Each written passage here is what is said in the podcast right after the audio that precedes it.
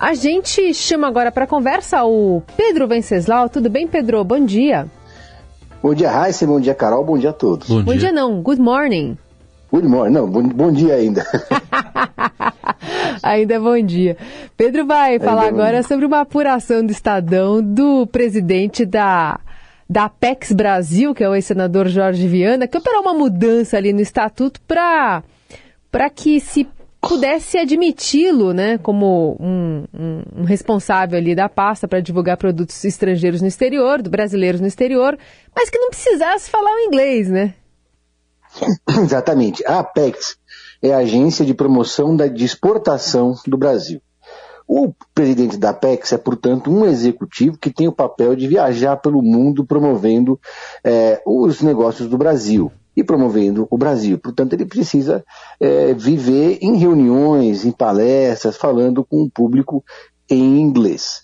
Portanto, é, o estatuto da Apex, é, no seu artigo 23, parágrafo 4, exigia que o presidente de, dessa estatal fosse é, fluente em inglês.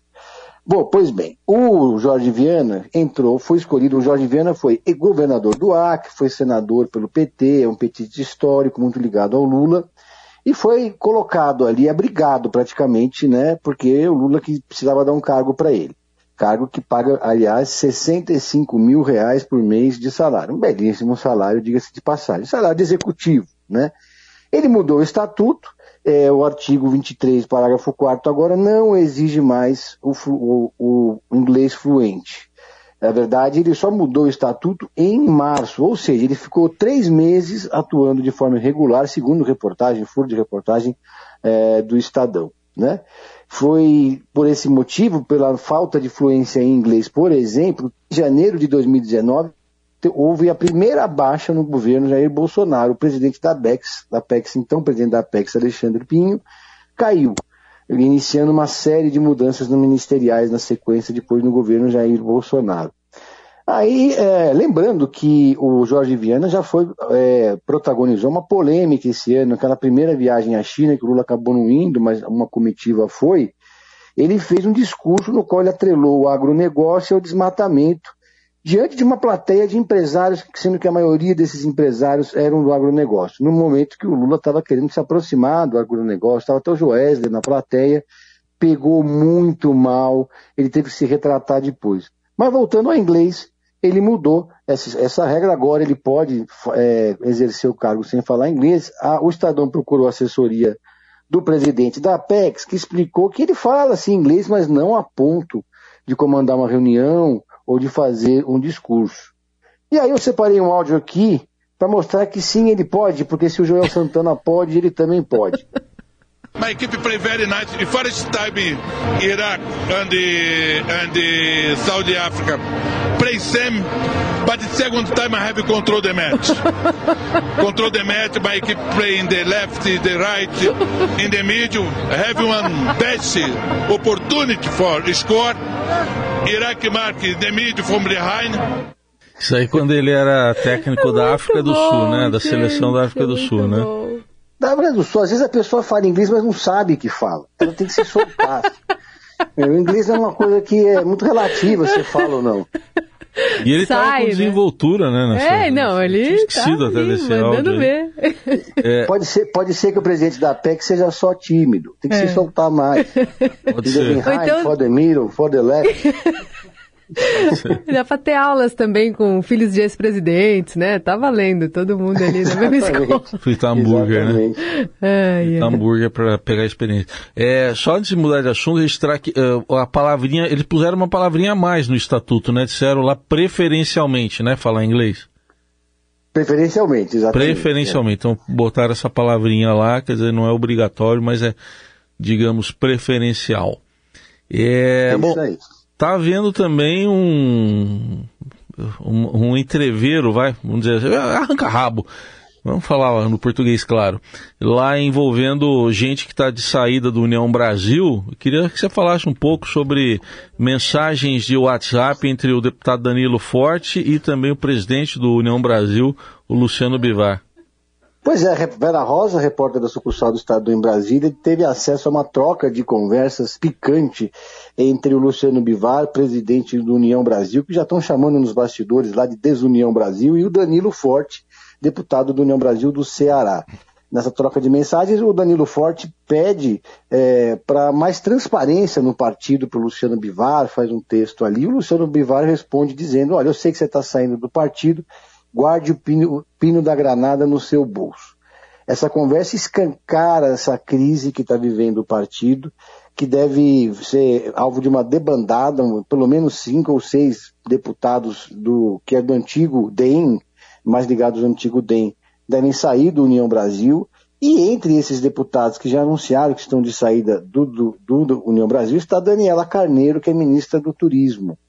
Essa ministra do Turismo está na cota do União Brasil. Então há uma pressão gigante do próprio partido para substituir a Daniela Carneiro por um outro ministro ou uma outra ministra. A Daniela Carneiro, que já foi, já esteve no centro de uma polêmica por conta da sua relação com supostos milicianos no Rio de Janeiro, quando ela fez campanha para deputada, é, agora tá, pode ser a primeira baixa do governo Lula. Por enquanto, o Lula não quer mexer. Né? É, o Lula estava na China, o Alckmin era o presidente em exercício e teve, foi obrigado a dar uma entrevista coletiva depois de um evento da Abdib em Brasília e disse: ó, não vai ter mudança por enquanto. O Lula está bancando a Daniela Carneiro nesse cargo. Agora não se sabe dizer até quando. Primeiro, não é uma ministra que tem relação com o turismo, nenhuma relação com o turismo, ela só está lá porque representa o União Brasil Segundo, União Brasil não está entregando os votos que o Lula precisa, que o governo precisa, ele está dando mais problema do que trazendo solução, não está entregando, como eles dizem no, na, na, na, gíria política, é, e está dando trabalho para o ministro da Articulação Política, Alexandre Padilha. Mas, por enquanto, é um vespeiro tão complicado que o Lula prefere não mexer, tentar deixar eles se resolverem. Mas é, a tendência é que haja uma, um rompimento entre a banda que era do antigo PSL, que é dominada pelo Luciano Bivar, que tem a chave do cofre, e a banda que é do antigo DEM, que é do ACM Neto, que deu uma submergida, tá? Tá todo mundo cobrando. Cadê o ACM Neto no meio dessa confusão toda? Hum. Então deixaram o partido muito centralizado na mão do Luciano Bivar. Vamos ver no que, que vai dar isso aí, né? Super, até porque com essa com essa movimentação, Bivar já disse, né, que a, a, escolha, a escolha da, da ministra é muito mais uma cota pessoal do, do presidente Lula do que do União Brasil. Então, se uh, houvesse escolha de tirá-la ou de mantê-la, União Brasil vai talvez cobrar uma outra cadeira. Enfim, é uma, um impasse grande aí que o presidente vai ter que lidar. É, e é uma cascata isso, né? Ah, é. Nem, de, nem de longe essa história de, de, de é cota pessoal do Lula. Daniela, essa ministra foi indicada pelo União Brasil, pelo Davi Alcolumbre hum. e pelo Luciano Bivar, que foram os, os dois responsáveis por fazer o mapa é, do partido, dos cargos que eles também queriam no governo, no primeiro e no segundo escalão. Hum.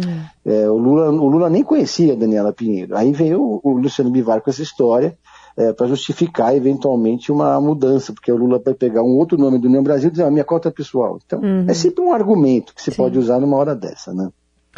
Pedro, nessa comitiva que o presidente levou à China está, estava, né, porque já voltaram, o líder do Movimento dos Trabalhadores Sem Terra, João Pedro Stedley, a presença dele nessa comitiva ocorre após a divulgação de um vídeo em que ele promete retomar ainda esse mês as invasões de terra. Ele foi até interpelado por jornalistas durante essa visita sobre esse abril vermelho. Enfim, queria entender como é que está esse clima de apreensão por parte da política e do agronegócio. Existe uma leitura que muita gente vem fazendo, que uh, gente do governo, né, do PT inclusive, que, o, que os primeiros 100 dias do governo Lula foram marcados por várias agendas positivas, o governo agora está tentando capitalizar isso, mas também por vários erros, erros de estratégia, erros de comunicação e deslizes nos discursos do presidente Lula. Um desses erros certamente foi incluir na comitiva o Stedley. Não, o, o, existem vários outros quadros do MST que poderiam ir nessa viagem. Claro, teria polêmica do mesmo jeito, porque a relação do MST com o governo é sempre alvo de críticas do setor do agronegócio. Mas ele foi levar justamente o mais incendiário dos líderes do, do, do MST, um líder histórico, que é o Stedley, é, que é justamente dentro do MST quem defende uma agenda de radicalização do Abril Vermelho uma agenda de invasões, de mobilizações, etc. Não é nem consenso isso no MST. Então, é, ele foi nessa comitiva, que, como nós já dissemos anteriormente aqui, é uma comitiva que tem é, muitos empresários do agronegócio e uma das principais frentes das, das, negociações que aconteceram entre os empresários brasileiros e chineses e as autoridades na, na China foi no agronegócio. Então, já tinha acontecido um desgaste, como eu já disse, com o presidente da Apex quando ele fez aquele discurso ligando o desmatamento ao agronegócio. E agora uma nova frente de desgaste. A frente parlamentar no agronegócio é a maior da Câmara dos Deputados, ela tem 347 parlamentares, é uma potência. E essa frente parlamentar pediu a prisão do STED por conta desses vídeos. Enviou, inclusive, para a PGR é, por incitação ao crime das invasões.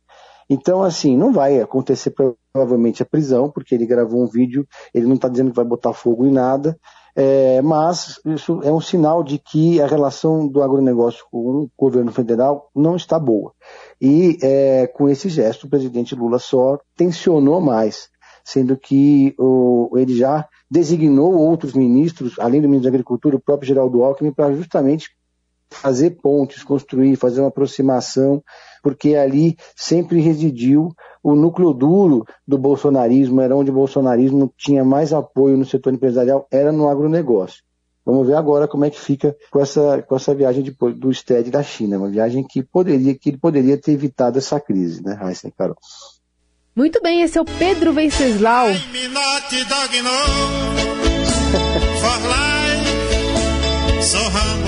keep play very nice. The first time in Iraq and the, and the Saudi Africa play same. Que dupla, but the second time I have control the match. Gente, eu sempre me descontrolo com essa sonora do Jean Santana, uma coisa absurda. Que, Junto com o Falcão ainda pra terminar. pro Jorge Vieira. Falcão e, João Santana. Pedro, obrigada. Boa semana.